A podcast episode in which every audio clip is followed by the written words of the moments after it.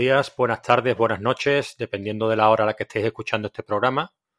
Soy Leonardo Jiménez, creador del blog Mi experiencia como escritor. Estoy grabando este episodio de introducción un domingo 17 de septiembre de 2023 a las 17.10 hora española.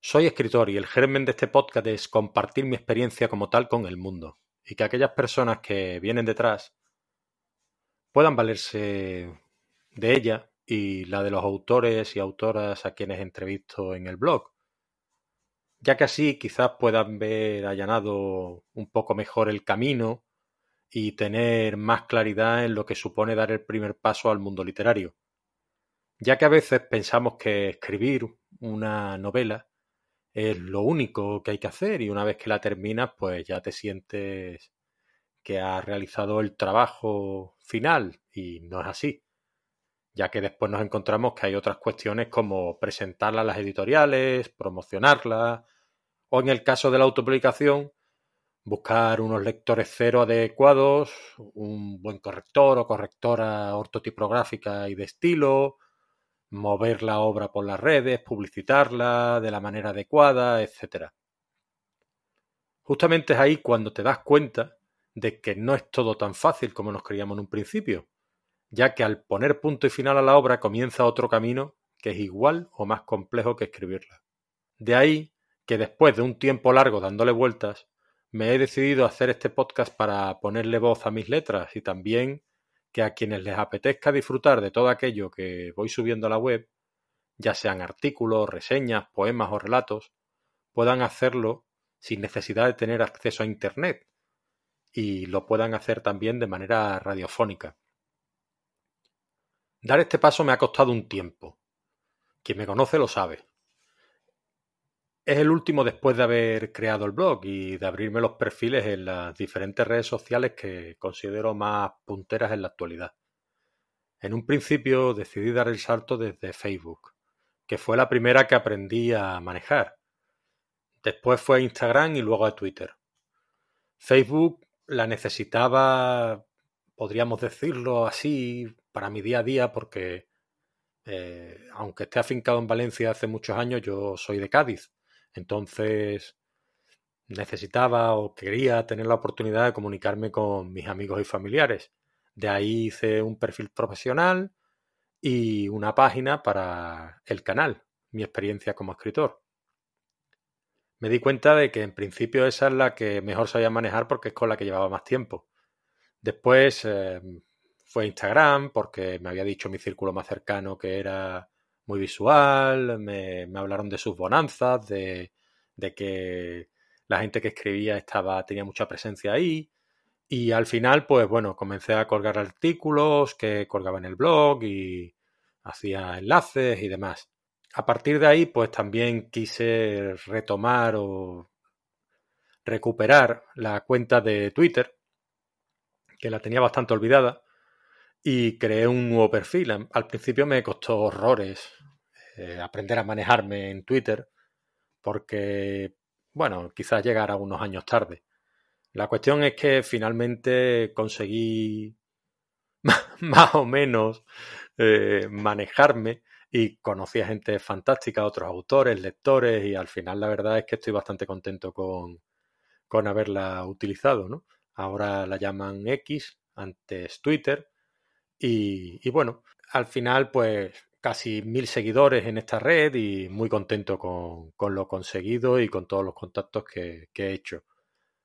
A partir de ahí ya, digamos que quise dar el salto a TikTok, una red más joven, más dinámica, en la que no me veía al principio porque para mí era bastante complicado. Pensé, Leo, aquí no te ves ni de broma. Sin embargo, pues bueno, me dijeron gente joven que conocía, que, era la red que estaba arrasando ahora y yo pensé, ¿cómo puedo sacarle partido a, a TikTok? Subí una serie de poemas, unos unboxing y, y intento hacerlo lo mejor posible para que tenga pues una visualización que sea lo más atractiva para un público pues eso, más juvenil y que pueda estar interesado en lo que es la literatura en general o la escritura. y en mis obras en particular. A partir de ahí también creé el YouTube, eh, subí las entrevistas, subí también otros vídeos, prácticamente los mismos que, que en TikTok, también los book trailers de las obras. Hasta la fecha, hablando de mis obras, he publicado cuatro obras. La primera fue Proyecto Unicornia, una novela distópica de ciencia ficción con toques de aventura, en la cual una serie de exploradores viven en refugio y están en una situación desesperada porque el clima que los rodea es un clima desértico y no tienen para comer ni para beber y necesitan sobrevivir. Ese es el germen cuando llega un forastero y, ven que puede ser su salvación o, su perdición. A partir de ahí ese es el detonante de la novela. Tras esta, por la bonita acogida que tuvo y, lo que lo, que recibí de, de, los lectores, decidí que, que, debía seguir escribiendo. Porque aparte de gustarme, pues también le gustaba a quienes me leían lo que hacía.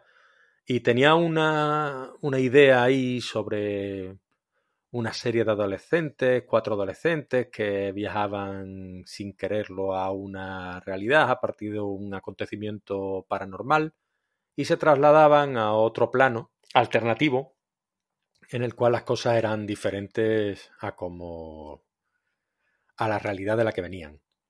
A partir de ahí, pues comienzan sus andanzas y se descubren a sí mismos y descubren también a quienes van con ellos de algún modo y las horas lo, van transformando a, estos cuatro adolescentes. Eh, pertenece a la fantasía oscura y, fantasía podría llamarse paranormal. Mi tercera obra es un volumen de relatos que se llama La caja oculta, que habla un poquito más de mí, se adentra en lo que es la naturaleza humana y la mente humana y toca temas como la muerte, la vida y el binomio tan inseparable que conforman ambas.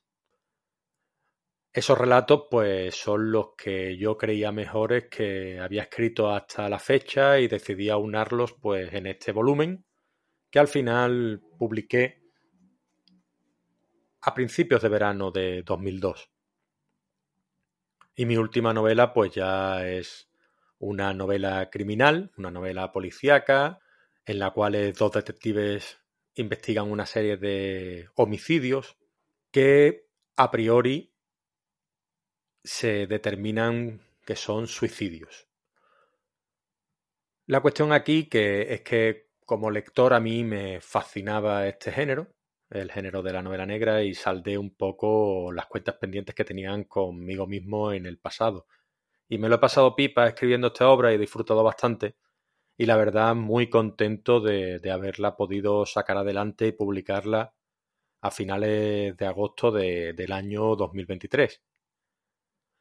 Aquí acaba un poco mi, mi carrera literaria, además de haber escrito relatos para algunas revistas, antologías, y haber recibido algunos premios de manera puntual que de algún modo me han motivado a continuar escribiendo, ya que a veces los escritores también, sobre todo los que no vivimos de esto, pues ese empujoncito pues ayuda mucho a, a, seguir adelante, ¿no? Porque esto requiere mucho esfuerzo, mucha soledad, mucho tesón, mucha constancia y al final pues este tipo de ánimos pues siempre vienen bien para, para continuar. Y ya para acabar, una vez que me he presentado y que ya tenéis ahí un poco la introducción del primer episodio de lo que vendría a ser eh, este podcast, deciros que podéis contactar conmigo a través de mi correo electrónico, que aparece en la descripción de, de lo que es el programa, y dar las gracias a quienes me escucháis y también a la plataforma 50 Sounds por la música de intro y cierre, Painting Clouds, que he extraído de allí para que podáis disfrutar de ella. Muchas gracias por escucharme y espero teneros aquí la semana que viene.